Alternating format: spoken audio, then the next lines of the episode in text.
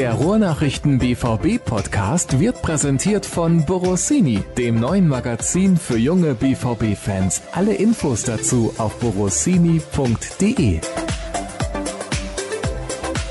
Es hat ein wenig länger gedauert. Es tut mir leid. Ja. Hast du den Brand gelöscht oder was? Den Julian Brand? Ja, den von mir aus auch. Wir sind schon live, Dirk.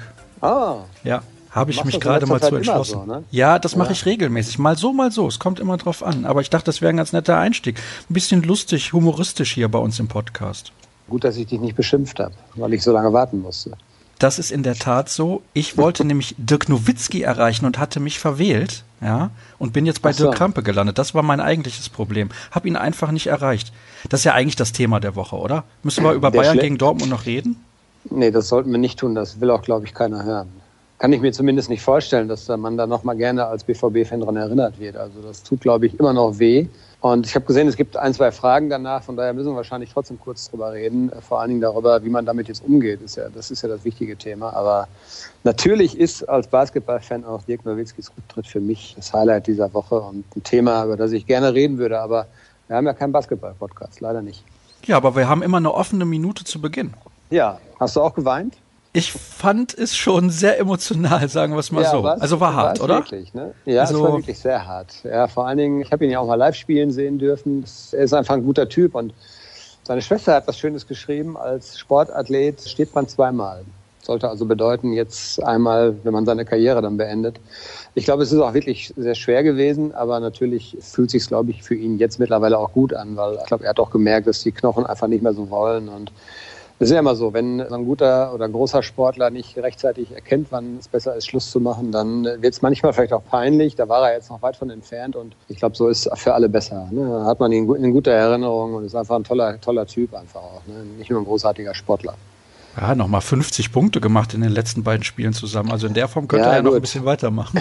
Wenn du gesehen hast, wie Greg Popovich gestern Nacht dann seinem Verteidiger gesagt hat, geh weg, geh weg, lass den werfen das war natürlich auch so ein bisschen Würdigung einer großen Karriere. Also man hat ihn, glaube ich, nicht mehr so intensiv verteidigt, wie man das vielleicht vor acht oder zehn Wochen noch gemacht hat. Aber nichtsdestotrotz klar, es war natürlich ein toller, das passte so America-like, war ein schöner Abschied für ihn jetzt. Ne? Warum fehlt uns im Fußball oder ist das überhaupt so? Jemand, der vom ganzen Land geliebt wird in der aktuellen Spielergeneration. Ist zumindest so mein Eindruck, um da den Bogen zum Fußball wieder zu spannen.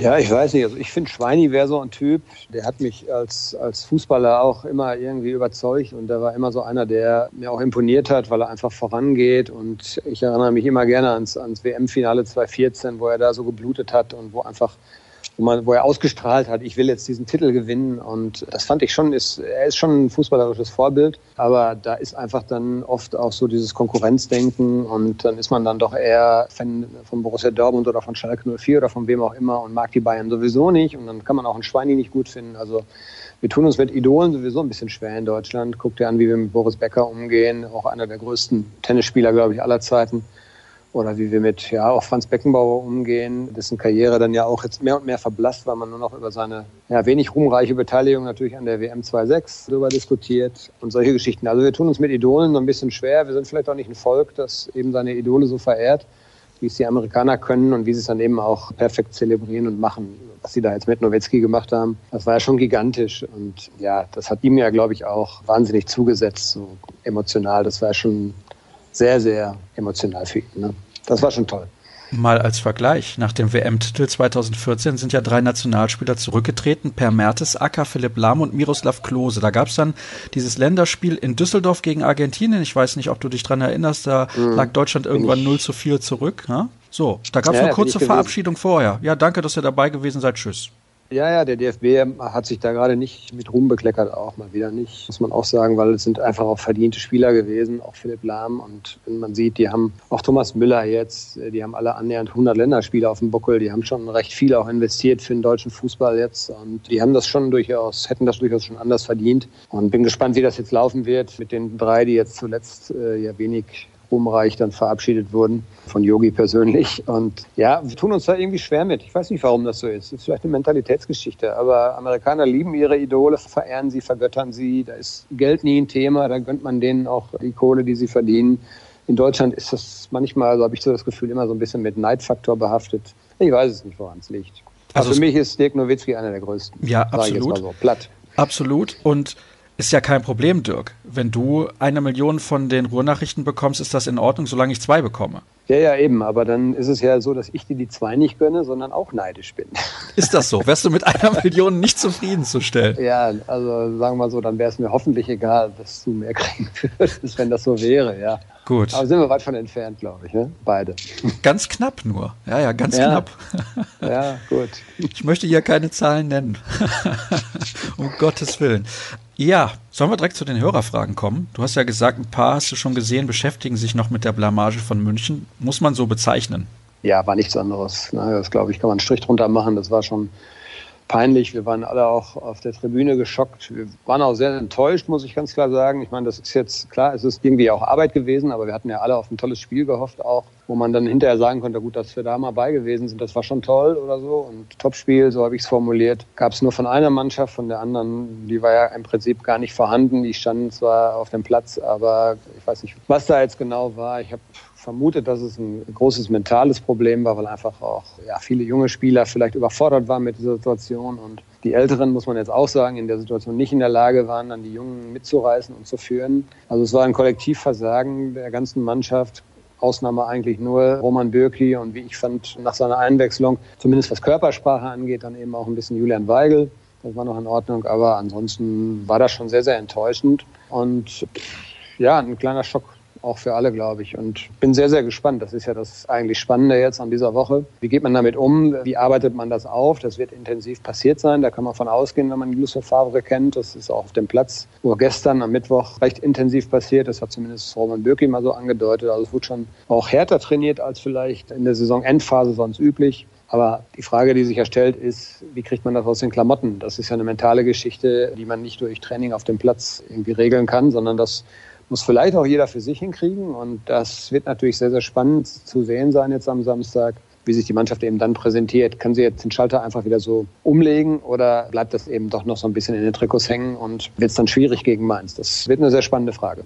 Das ist ganz interessant. Ich schaue gerade mal ein wenig so durch die Hörerfragen durch und nirgendwo sehe ich den Namen Moda Hut. Meiner Meinung nach hat sich Lucien Favre da komplett verzockt und ich verstehe diese Aufstellung nicht, trotz der ordentlichen Leistung im Hinspiel, keiner guten bis sehr guten, einer ordentlichen Leistung. Und der hat jetzt mhm. wochenlang nicht gespielt. Warum bringt er den in diesem Spiel von Anfang an? Habe ich, also ich will nicht sagen, kein Verständnis für, es steht mir ja gar nicht zu, das zu sagen, aber irgendwie war ich geschockt ja. ja, uns hat das auch sehr überrascht. Er hat das so ein bisschen begründet mit mehr Läufe in die Tiefe. Er hat aber natürlich auch eingesehen, dass das überhaupt nicht funktioniert hat. Kann passieren, finde ich. Ich habe auch viel schon gelesen, wo jetzt Favre wieder sehr, sehr stark kritisiert wurde, auch schon. Ich meine, wir haben ihn ja auch schon öfter mal kritisiert, aber wegen anderer Sachen, sprich der Tiefe seiner Aussagen in Pressekonferenzen. Also ich finde, er kann auch mal Fehler machen. Das war eindeutig, glaube ich, einer. Er hat das auch gemerkt, dass das in die Hose gegangen ist. Glaube ich, das war auch einer von denen, die überfordert waren mit der Situation, weil der weiß ja auch, ich habe jetzt hier wochenlang nicht gespielt. Jetzt kommt so ein, das vielleicht wichtigste Spiel der Rückrunde, der Endphase jetzt. Und auf einmal spiele ich und ich spiele auf einer Position, die eigentlich nicht meine ist. Und was will der Trainer da jetzt von mir? Also ich glaube, auch ein Dahut war ein bisschen überfordert. Und das galt aber für viele andere auch und auch andere, die auf den angestammten Positionen gespielt haben. Also da kam vieles zusammen, eigentlich alles negativ und ja, super engagierte und auch energiegeladene Bayern-Mannschaft, muss man sagen, die einfach einfach von Anfang an gezeigt hat, genau das, was Dortmund eben nicht gezeigt hat. Wir wollen dieses Spiel gewinnen, wir sind heiß und wir sind auch in der Lage, euch zu schlagen. Und man hat vor dem Spiel ja viel gehört davon, wir können auch in München gewinnen, wir haben sie in Dortmund geschlagen. Leider ist es dann eben nicht gelungen, das auf dem Platz so umzusetzen. Also ich muss ganz ehrlich sagen, ich hatte mit was ganz anderem gerechnet. Du hast es eben auch schon angedeutet, dass ihr da geschockt gewesen seid auf der Tribüne. Also ich hatte wirklich alles in Erwägung gezogen. Klar, natürlich auch eine Niederlage bei Bayern München kannst du verlieren. Das ist ja immer noch eine gute Mannschaft, wenn auch nicht mehr die Mannschaft der vergangenen Jahre.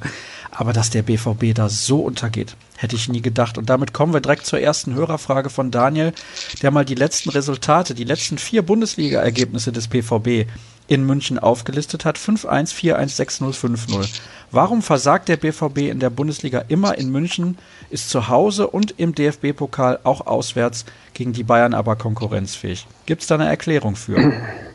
Ja, das mit dem Pokal ist eine gute Geschichte, ist aber auch schon ein bisschen her, glaube ich. Ne? Das war vor zwei Jahren. Ne? Ja, zwei dieser vier Spiele, die so deutlich ausgegangen sind, da haben die Trainer sich vercoacht. Das eine war Thomas Tuchel.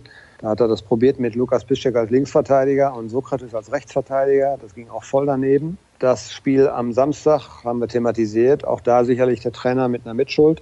Das Spiel im vergangenen Jahr, Peter Stöger, das war einfach eine Mannschaft, die keine Mannschaft war, die nicht wettbewerbsfähig gewesen ist, die nicht fit gewesen ist, richtig die also körperlich gar nicht dagegenhalten konnte und dann auch mental eben überfordert war. Und dann bleibt ein Spiel, das war auch unter Tuchel, das war 1-4, glaube ich. Da waren die Bayern sehr, sehr gut, wenn ich mich richtig erinnere. Dann passiert das eben auch mal, dass man in München so deutlich verliert. Also es ist generell so, in diesem Stadion, du weißt genau, auch wenn diese Mannschaft vielleicht ein bisschen überaltert ist oder nicht mehr so diesen Glanz der, äh, ja, der vergangenen Jahre so versprüht, aber es ist halt immer noch eine sehr, sehr gute Mannschaft. Sie spielen dann zu Hause und du weißt ganz genau, was dich erwartet, aber du bist dann vielleicht eben, ja, weiß ich nicht, da reichen dann ein, zwei Prozent, die vielleicht fehlen und schon gehst du da auch unter. Ja, und das ist Dortmund passiert. Das ist schon auffällig. Wir haben das auch thematisiert in dieser Woche. Müsste man die Spieler vielleicht mal fragen. Aber ich glaube, das ist auch sehr, sehr schwer, da Erklärungen zu finden. Da geht es dann tatsächlich schon so in diese psychologische Ebene. Weil es wurde ja auch richtig gesagt in dieser Hörerfrage, man hat im Hinspiel den Bayern Paroli geboten, obwohl die da sehr gut waren in Dortmund, aber eben nur eine Halbzeit lang. Und man kann es also eigentlich. Aber es muss eben auch alles passen, um in München gut auszusehen. Und davon war jetzt Dortmund am Samstag sehr, sehr weit entfernt. Allerdings meilenweit. Also ja. war eine katastrophale Vorstellung. Die nächste Frage lautet wie folgt. Wie kann es sein, dass so ziemlich jeder unserer Spieler mindestens zwei bis drei Spiele in der Saison ausfällt, sogar Birki und Hitz? Es ist doch schon auffällig, dass gerade der BVB die letzten Jahre so eklatant viele Verletzungen und angeschlagenen Spieler vorzuweisen hat. Woran liegt das? Ist es schlechtes Training? Sind es unprofessionelle Spieler? Eine schlechte Fitnessabteilung? Ein anspruchsvoller Sport oder einfach nur Pech? Die Auswahl der Spieler in der Transferpolitik ich für meinen Teil glaube da nicht mehr an Zufälle. Es wird immer auffälliger und es nervt. Was sagst du dazu, Dirk? Ja, ich habe jetzt keine Statistik parat, mit der ich jetzt belegen könnte, das ist jetzt ein Dortmund-spezifisches Problem. Also wenn ich jetzt nur hier in die Nachbarschaft gucke, da haben wir Schalke, die haben auch enormes Verletzungspech, auch schon seit Jahren und eigentlich regelmäßig. Es gibt, glaube ich, ja, viele Bundesligisten, die einfach gerade diese muskulären Verletzungen haben ja unheimlich zugenommen. Das hat eindeutig damit zu tun, dass wir, was Physis angeht, was Tempo angeht, glaube ich, an der Grenze sind. Da ist nicht mehr so ganz viel rauszuholen. Das Thema, wie regeneriere ich, ist ein wichtiges und ist natürlich auch prophylaktisch dann eben verletzungsvorbeugend, wenn ich das richtig mache. Thema Ernährung, finde ich, spielt eine sehr, sehr große Rolle, die vielleicht bei einigen Vereinen auch noch ein bisschen unterschätzt wird. In Dortmund allerdings eigentlich nicht, aber du hast die Spieler ja eben auch nur immer einen bestimmten Zeitraum unter deinen Fittichen. Die haben auch noch ihre Freizeit und ob sie dann an einem freien Tag sich gesund ernähren oder wie es vielleicht, was man so munkelt, ja auch bei einigen Spielern mal vorgekommen ist, die dann hinterher auch muskuläre Probleme hatten, ob sie dann vielleicht doch zum Fastfood greifen, wie auch immer. Also da will ich mich auch jetzt nicht zu weit aus dem Fenster lehnen, aber so diese Aspekte, was mache ich rund um die Belastung, um regenerativ vorbeugend tätig zu sein, um optimal mich wieder auf die nächste Belastung vorzubereiten. Wie gehe ich insgesamt damit um, dass ich als Leistungssportler eben immer am Wochenende bis an meine Belastungsgrenze gehen muss? Das ist, glaube ich, ein Feld, wo der Fußball auch noch viel lernen kann. Und vielleicht sind da so die Ursachen begründet, dass der BVB jetzt ganz bewusst oder wie auch immer, weil er nicht genug hinguckt, verletzungsanfällige Spieler kauft. Soweit würde ich, glaube ich, nicht gehen. Ja, es gibt ja auch etliche Verletzungen, sag mal, wie die jetzt von Lukas Bischek oder eben, was weiß ich, keine Ahnung, so ein Knöchelbruch bei Julian Weigel oder sowas. Da bist du dann einfach mal drei, vier Monate raus. Das passiert. Das ist eben Kontaktsport. Was wirklich so ein interessantes Feld ist und wo man eben gucken muss, ist diese muskulären Geschichten. Aber da ist, glaube ich, sehr, sehr viel auch darauf zurückzuführen, dass eben die Belastung sehr, sehr hoch ist. Diese intensiven Läufe, die mittlerweile ja auch gezählt werden, wie viele Zweikämpfe du pro Spiel hast. Es geht fast alles nur noch im hohen Tempo, im Sprinttempo. Und wenn du jetzt, dir jetzt mal ein Fußballspiel aus dem Jahr 1990 anguckst, da denkst du ja, die spielen eine Zeitlupe. Ne? Das ist ja ein ganz anderer Sport. Ne? Geschweige denn irgendwas in den 70er Jahren oder was weiß ich, WM 54 oder so. Das ist ja noch wieder was anderes. Aber selbst da, jetzt im Vergleich zu den letzten 10, 15 Jahren, hat der Sport nochmal so an Dynamik gewonnen. Also da sind wir, glaube ich, auch an der Grenze. Aber da siehst du eben, dass so ein Körper dann eben auch nur eine gewisse Belastbarkeit hat. Und ja, gerade jetzt so gegen Saisonende mehren sich dann eben solche muskulären Verletzungen. Ist ja ganz normal. Also die Muskelverletzung gibt es häufiger am Saisonende. Das ist nicht auszuschließen, finde ich, bei der Belastung, die du auch gerade schon angesprochen hast. Vor allem auch, wenn man ja sehr viele Nationalspieler hat. Also wenn du in die zweite Liga gehst, würde ich jetzt mal behaupten, mit weniger Nationalspielern, dass dort auch weniger Muskelverletzungen auftreten. Aber gut, das ist jetzt nur eine Vermutung meinerseits, mag stimmen, mag nicht stimmen, habe ich jetzt keine Statistik, die das nachweist. René schreibt, warum spielt Larsen noch so viel? Der Junge ist in einem totalen Loch, wäre da mal eine Pause nicht vernünftig? Ja, er hat sie ja gehabt. Er hat ja dann ein paar Spiele auch mal nicht gemacht. Jetzt, wo Guerrero dann wieder auch angeschlagen gewesen ist und in München ja gar nicht mit dabei war, dann muss Larsen eben spielen, weil wen haben wir für die linke Seite? Also er könnte Marco Reus da hinstellen. Das ist eigentlich auch keine Notlösung, aber trotzdem sehen wir Reus ja unter Favre doch eher im zentralen Mittelfeld. Außer das Spiel in München jetzt, wo er den dann mal wieder als Sturmspitze aufgeboten hat, was ja auch nicht funktioniert hat. Also ich glaube, er will den Reus nicht nach außen stellen. Und wen haben wir sonst? Ja, da war Pulisic auch zweimal länger verletzt mit muskulären Geschichten, der vielleicht als Alternative noch zur Verfügung gestanden hätte für die Seite. Aber sonst haben wir links nicht so ganz viel. Ne? Maxi Philipp war verletzt. Tja, Wolf ist eigentlich eher einer für die rechte Seite, wurde auch hinten rechts als Verteidiger dann ja zuletzt sogar gebraucht. So ganz viele Alternativen gab es eben dann nicht mehr. Er hält auch viel von ihm, und ich habe manchmal auch gedacht, ja, ist das gerechtfertigt? Was sieht er in ihm, was wir vielleicht nicht sehen? Er vertraut ihm regelmäßig, das stimmt. Und es ist einfach auch so, dass Brun Larsen dann eben noch ein sehr junger Kerl ist, der noch nicht diese Konstanz hatte und der dann auch eben ein Loch hatte jetzt. Und das stimmt schon. Also dem würde vielleicht eine Pause ganz gut tun. Ah, aber er kann sie ihm jetzt gerade vielleicht nicht geben, ne? weil eben auch am Wochenende jetzt gegen Mainz, Guerrero hat heute am Donnerstag jetzt nicht voll mit der Mannschaft trainieren können. Ich sehe ihn am Samstag noch nicht. Vor allen Dingen nicht, wenn man ihn in zwei, drei Wochen vielleicht in anderen Spielen dann gerne auf dem Platz haben möchte. Dann macht sicherlich Sinn, an ihn jetzt nicht zu verheizen. Und von daher bleibt Favre jetzt im Moment, glaube ich, gar nicht so viel anderes übrig. Da passt eine Frage von Karl noch sehr, sehr gut dazu, die ich sehr interessant finde. Für die Problemzone Außenverteidigung wäre da nicht eine Umschulung von Larsen sinnvoll. Für ganz vorne ist er meines Erachtens nicht gut genug. Da könnte was dran sein. Ja, habe ich jetzt noch nicht so drüber nachgedacht. Eine Umschulung, der ist ja gerade mal 19. Ne? Ist jetzt die Frage, gibt man das Experiment jetzt offensiv dann schon auf und sagt man, okay, aus dir wird kein Stürmer oder Offensivspieler, der uns weiterbringt und stellen wir dich dann nach hinten? Das wäre mal eine Geschichte, aber das machst du ja auch nicht in der Saison. Also er hat es bei Marius Wolf, hat es ja in der Winterpause forciert, er hat es in der Hinrunde mal in einem Testspiel gemacht in Osnabrück, das hat gar nicht funktioniert. Dann war das Ganze erstmal wieder zu den Akten gelegt und dann hat er es in, im Wintertrainingslager in Marbella so ein bisschen einstudiert. Sowas ist eine Geschichte, das machst du nicht in der Saison, weil das Risiko dann einfach zu groß ist. Ja, das musst du ja mal im Training über Wochen versuchen zu testen und das testest du dann in Freundschaftsspielen oder in Testspielen. Das machst du also nicht während der laufenden Saison eigentlich. Und ich weiß nicht, vielleicht wird das mal ein Thema, je nachdem, wie auch die Außenverteidigersuche im Sommer jetzt sich entwickelt dass man dann vielleicht mal eben versucht, welche Alternativen haben wir eigentlich im Kader? Gibt es da vielleicht jemanden in der U23, den man mal testen könnte? Oder versuchen wir eben einen anderen Spieler umzuschulen, wie es da so gesagt wurde? Und sehe ich aber jetzt im Moment nicht und schon gar nicht in der Endphase von der Saison. Also das wäre zu hohes Risiko, das jetzt zu testen. Gut, Karl hat aber noch einen zweiten Teil der Frage, beziehungsweise eine zweite Frage, so ist es richtig. Gibt es einen neuen Stand, was die Vertragsverlängerungen mit Guerrero und Götze angeht? Nee, gibt es aktuell nicht. Und ich glaube, dass jetzt unabhängig von dem Spiel in München der Fokus jetzt total erstmal auf dem Sport liegt. Also ich glaube nicht, dass die Spieler, ich meine, das läuft dann eh über die Beraterschiene auch. Bei Götze haben wir schon gesagt, dass es wahrscheinlich sehr unkompliziert wird, weil er weiß, was er in Dortmund hat. Dortmund weiß, was er in ihm hat. Da wird es vielleicht eben darum gehen, ihn vielleicht ein bisschen zu drücken, weil er ist nun momentan ja noch einer der Topverdiener auch der Mannschaft. Weiß ich aber nicht, ist nur so ein Gefühl von mir. Also da wird man, glaube ich, aber zu einer Einigung finden. Bloß man macht das jetzt vielleicht sehr, sehr auf Sparflamme, weil die Dringlichkeit nicht unbedingt so groß ist und einfach die Mannschaft jetzt sich komplett auf den Endspurt konzentrieren soll und da nicht abgelenkt sein soll. Und bei Guerrero denke ich mal, ist das was Ähnliches. Aber ich sehe auch nicht, dass Guerrero unbedingt wechseln möchte. Und man ist ja zufrieden mit ihm. Man hat ihn einigermaßen stabil bekommen, verletzungsfrei bekommen. Jetzt gerade hat er ein paar Probleme, aber er hat ja relativ viel gespielt. Und wenn er Rhythmus hat, ist er eben auch ein guter Spieler. Also sehe ich auch jetzt nicht, dass da irgendwie was hinterstecken könnte, was positive Entwicklung in dieser Frage behindern könnte. Also das ist mir nicht bekannt. Ich glaube eher, dass es damit zu tun hat, dass man sich einfach jetzt erstmal auf den Sport konzentrieren will. Wir kommen nochmal zurück zum Spiel vom Samstag, beziehungsweise zunächst zu Axel Witzel. Ist der kleine Leistungsabfall von Witzel in den letzten Wochen damit zu erklären, dass er viele Jahre über Monate nie körperlich so beansprucht war? Ja, würde ich mit Ja beantworten. Er ist schon deutlich schlechter, finde ich, deutlich schwächer als in der Hinrunde. Und wir haben Favre auch öfter schon mal die Frage gestellt. Er predigt ja oft davon, ah, er hat drei Spiele durchgespielt, er brauchte jetzt eine Pause. Und es gibt eben zwei Spieler, wie einmal Sancho und einmal eben Witzel, die fast alle Spiele gemacht haben. Wir haben ihn danach gefragt, braucht Witzel nicht auch mal eine Pause? habe es auch schon ein paar Mal so umschrieben. Er ist halt ein Spieler, auf den Favre auch in vermeintlich leichteren Spielen eben nicht verzichten wollte.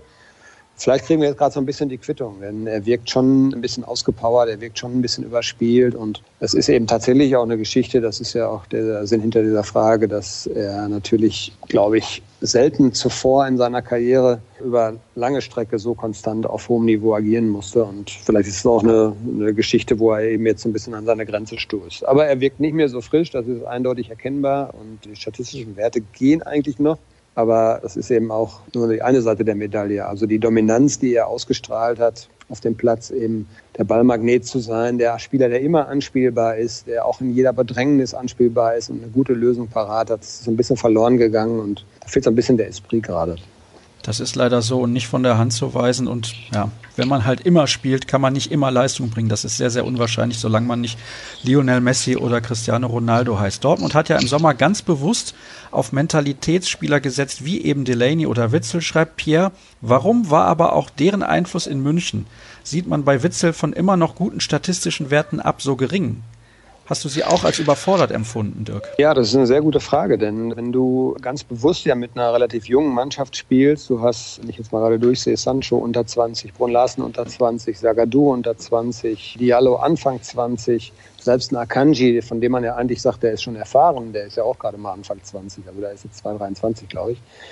Also du hast sehr viele junge Spieler auf dem Platz gehabt. Du hast allerdings auch Erfahrene gehabt und auch die hat man nicht gesehen, beziehungsweise hat man schlecht gesehen.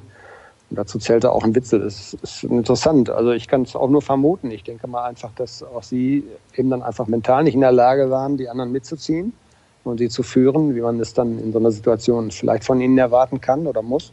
Und ja, das gleiche gilt für die Laney auch. Das gleiche gilt für Marco Reus. Waren alle nicht zu sehen. Ja, die Gründe schwierig zu sagen. Ich glaube einfach, dass es insgesamt war die Mannschaft, wirkte auf mich sehr, sehr überfordert mit der Situation. Man hat eigentlich gewusst, dass es in Bayern einen Sturmlauf geben wird.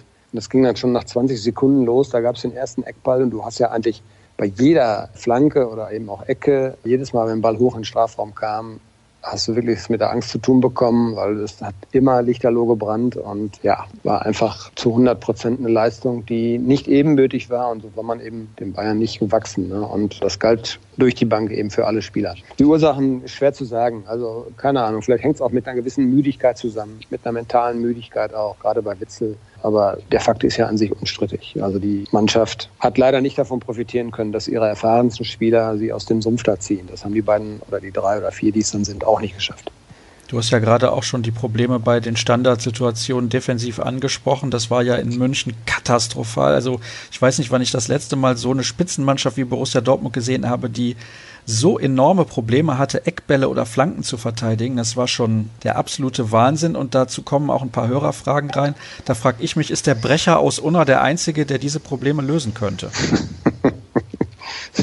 Ob der einen Kopfball gegen Mats Hummels gewinnen würde, wage ich jetzt mal zu bezweifeln. Ist doch größer als Mats Hummels. Er ist größer als Mats Hummels? ja, das glaube ich schon. Also zumindest wirkt er größer als Mats Hummels. Also breiter ist er auf jeden Fall. Ja, eben.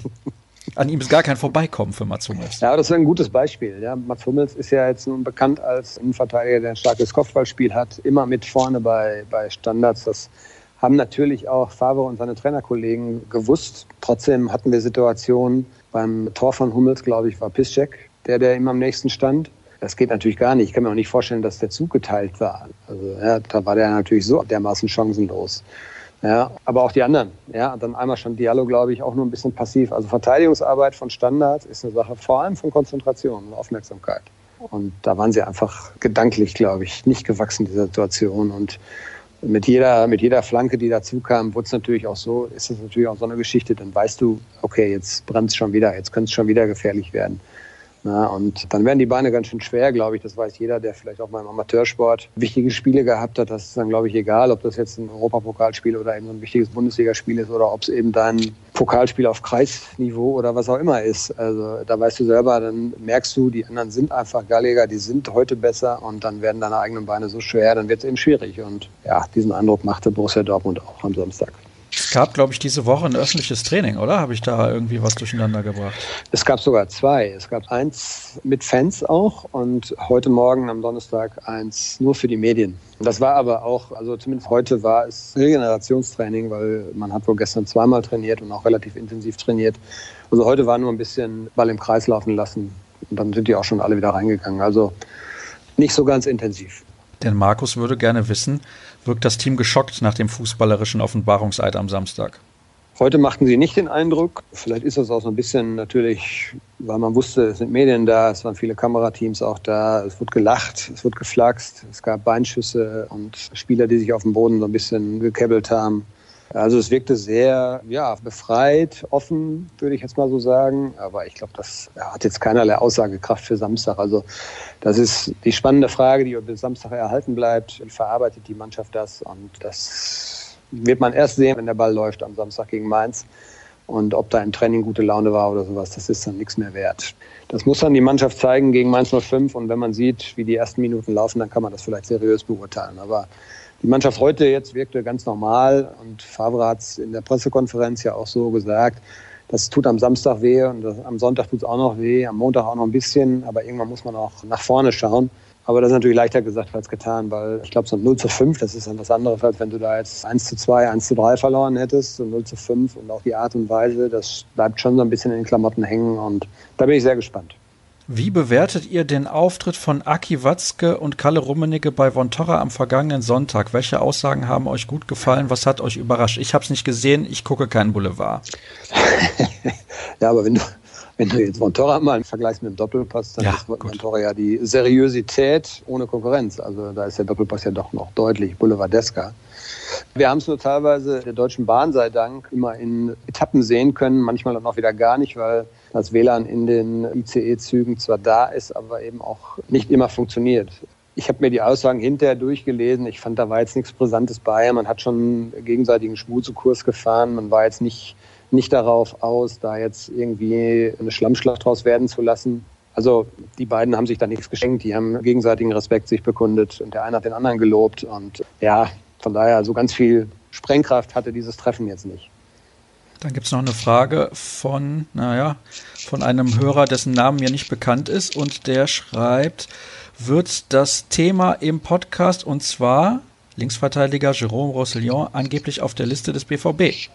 Ja, das gleiche Thema wie Nico Schulz und das gleiche Thema wie vorne offensiv vielleicht Julian Brandt. Also die Liste von möglichen Kandidaten, die umfasst nicht immer nur ein oder zwei Spieler. Und das ist jetzt einer, der ist, glaube ich, 25, 26, hat eine gewisse Dynamik, gefällt mir auch gut da in, in, in Wolfsburg. Und von daher, also der Name wird mit Sicherheit diskutiert in Dortmund. Da bin ich mir sehr sicher, weil einfach man ja nicht nur einen Plan A oder B braucht, sondern ich glaube, man arbeitet auch Plan C oder D aus. Und wenn sich dann die ersten Optionen nicht realisieren lassen, dann greift man immer auf die nächsten zurück. Und von daher wird er, glaube ich, auf der Liste drauf sein, denn so viele gute Linksverteidiger, die die Bundesliga vielleicht schon auch kennen, das ist ja auch so ein Aspekt. Der kennt die Liga jetzt und so viele wird es nicht geben. Ne? Und da ist sicherlich er auch ein Kandidat, genau wie Philippe Luis oder eben Nico Schulz oder Philipp Max, wobei Philipp Max, glaube ich, tatsächlich gerade nicht so heiß äh, diskutiert wird. Michael fragt diesbezüglich auch noch, haltet ihr es für möglich, dass neben Hazard, falls er kommt, noch ein Spieler von ähnlichem Kaliber, eben zum Beispiel Brandt, für das offensiven Mittelfeld bzw. die Außen kommt? Stürmer jetzt mal ausgenommen. Also denkst du, es ist realistisch, wenn sie Hazard holen sollten, für eine ähnliche Position noch einen zu kaufen? Ich würde es nicht ausschließen, hängt aber auch davon ab, wie sich andere Dinge im Kader entwickeln. Ich sag mal so, wenn jetzt äh, Maximilian Philipp zum Beispiel sich überlegt, dass er doch lieber gerne öfter spielen möchte, dass er ja vielleicht auch anderswo vom Standing her ein bisschen höher angesehen ist, dass er einfach unumstrittener Stammspieler sein kann und beschließt, den Verein zu verlassen, dann tut sich natürlich auch wieder eine Lücke im Kader auf. Dann wird auch wieder ein bisschen Geld frei. Das ist ja immer so eine Geschichte. Ja. Dortmund ist sicherlich ein Verein mit guten Ressourcen, aber eben auch nicht unbegrenzt. Und man hat Valerdi schon gekauft, im Vorgriff jetzt. Man holt wahrscheinlich Hazard, da gehe ich jetzt mal eigentlich von aus. Allerdings für eine Summe, die schon heftig ist. Das wird wahrscheinlich richtig teuer. Und man hat aber natürlich ein bisschen was in der Hinterhand noch aus dem Transfer von Pulisic. Und man hat aber auf der anderen Seite eben auch noch ein paar andere Baustellen. Also man muss gucken, welche Prioritäten die da sehen. Ich finde immer, wenn Julian Brandt zu haben ist, muss man sich mit dem Thema auf jeden Fall beschäftigen. Ich mag ihn als Spielertyp. Ich weiß, dass er erst eine Entscheidung fällen wird, wenn die Saison zu Ende ist. Das sieht in Leverkusen jetzt gerade nicht so besonders berauschend aus. Also könnte sein, dass sich so eine Option dann auch vielleicht mal erst später auftut. Das war ja zum Beispiel bei Witzel im vergangenen Jahr so. Das Thema war ja Ende Mai, als die Saison vorbei war, war Axel Witzel kein Thema in, in Dortmund. Später wurde er dann eins. Und so könnte ich mir das vorstellen, dass sich das entwickelt. Man guckt, wo hat man Prioritäten, wo hat man erstmal Löcher zu stopfen oder den Kader zu verbessern. Und mit Hazard hat man schon mal eine Planstelle in der Offensive erstmal jetzt wieder gut besetzt, wie ich finde. Deutlich besser auch. Pulisic war jetzt so ein bisschen, hat so ein bisschen stagniert. Und von daher ist die Not jetzt gerade nicht aktuell so groß. Aber wenn was sich ergeben könnte, dann glaube ich schon, dass Borussia Dortmund dann auch mal nochmal nachdenkt und hängt halt davon ab, wie sich eben andere Positionen entwickeln. Eine Frage von Florian möchte ich noch vorlesen. Die haben wir zu Beginn der Sendung eigentlich schon beantwortet. Es ist traurig, dass eine Legende wie Dirk, er meint wahrscheinlich Nowitzki, nie die Anerkennung in Deutschland bekommen hat, die er verdient. Genauso verstehe ich nicht, wie Leon Dreisattel beachtet wird, nämlich gar nicht der zurzeit vielleicht beste deutsche Sportler in einer der besten Ligen der Welt. Und er fragt Fußball zu dominant. Dazu habe ich ja eben schon gefragt, haben wir eigentlich solche Legenden in Deutschland überhaupt nicht oder warum haben wir sie im Fußball nicht? Deswegen können wir zur nächsten und letzten Hörerfrage kommen und damit auch zum Abschluss unserer Sendung. Freddy schreibt, wie erwartet ihr Mainz defensiv oder offensiv und wen würdet ihr am Samstag aufstellen? Ja, ich glaube schon, dass Mainz natürlich auch genau hingeschaut hat. Wie haben andere Mannschaften jetzt im Signal Iduna Park zuletzt agiert? Wie hat Dortmund dagegen Lösungen gefunden, wenn Mannschaften dicht gestaffelt und tief gestaffelt agiert haben? Und ich glaube schon, dass sie versuchen werden, auch aus in dieser Kompaktheit heraus ihre Nadelstiche zu setzen. Sie haben ja nun beim 5-0 gegen Freiburg bewiesen, dass sie es auch offensiv können, aber die werden hier nicht auf Teufel komm raus ins Verderben stürmen. Das glaube ich einfach nicht. Werden, glaube ich, auch natürlich versuchen, vielleicht früh auszuloten, inwieweit eben dieses 0 zu 5 noch präsent ist beim BVB, inwieweit eine gewisse Unsicherheit da ist und dann daraus ihr Spiel auch anpassen.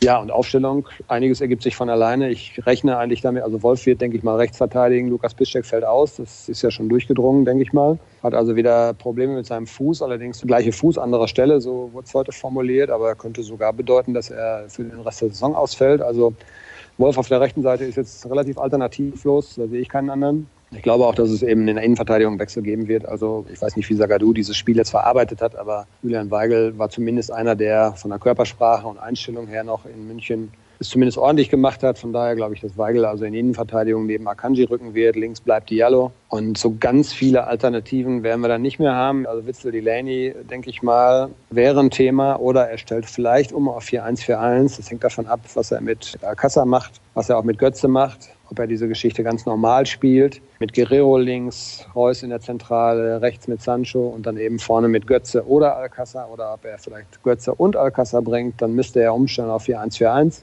Das denke ich ist durchaus möglich. Da hat er sich natürlich heute jetzt nicht zugeäußert. Also die Varianten gibt es. So ganz viele Alternativen hat er nicht, weil auch noch ein paar Wackelkandidaten dabei sind. Also Guerrero hat heute nicht trainiert voll. Zagadou hat nicht voll trainiert. Sancho hat auch nicht voll trainiert. Und Pulisic hat eben auch nicht voll trainiert. Also es gibt noch so ein paar Wackelkandidaten. Kann also sein, dass die Entscheidung, mit welchem Personal und auch in welcher Taktik, dass das erst relativ kurzfristig fallen wird. Mein Ergebnistipp 3-1 für den BVB. Was sagst du? Ja, ich rechne eigentlich mit einer klaren Reaktion. Das ist das, was heute so eingefordert wurde, auch von Michael Zorg. Wir müssen unsere Hausaufgaben machen. Wir erwarten eine klare Reaktion der Mannschaft. Und ich glaube, die Spieler hat das unheimlich gefuchst, sich da so präsentiert zu haben. Sie haben wahrscheinlich selber auch gerätselt, wie das dazu kommen konnte. Und die werden schon heiß sein, das zu korrigieren. Und dann ist es unter dem Strich ja auch immer noch so, es ist nur ein Punkt. Ja, man hat auch noch eine große Chance. Und man kann ja vorlegen. Bayern spielen erst am Sonntag. Und wer weiß, ja, die spielen in Düsseldorf. Das ist ja auch nur eine Mannschaft, die alles irgendwie, die völlig verrückt Fußball spielt in dieser Saison. Und warum sollen die nicht auch gegen die Bayern irgendwie was Überraschendes hinkriegen? Bin gespannt. Und der BVB wird auf jeden Fall versuchen, da Druck aufzubauen auf die Bayern und eben vorzulegen. Und ich glaube, dass es gelingt. Ich gehe von einem 2-0 aus. Sven Mislintat wird neuer VfB-Sportdirektor ab Mai, lese ich da gerade übrigens. Mhm. Hat auch noch was ein bisschen mit Borussia Dortmund zu tun. Aber das soll uns nicht weiter beschäftigen. Herzlichen Dank, Dirk, für deine Analysen und für deine Statements. Gerne. Und das war's dann in der heutigen Ausgabe oder mit der heutigen Ausgabe. Alle weiteren Informationen gibt's wie immer, vor allem bei Twitter unter rnbvb. Dirk ist dort zu finden unter Dirk Krampe und alternativ unter Swish41. Ich bin dort zu finden unter Sascha Start und alle weiteren Infos gibt's unter ruhrnachrichten.de. Wir hoffen natürlich auf drei Punkte gegen den FSV Mainz 05 und hören uns dann kommende Woche wieder. Macht's gut, bis dann.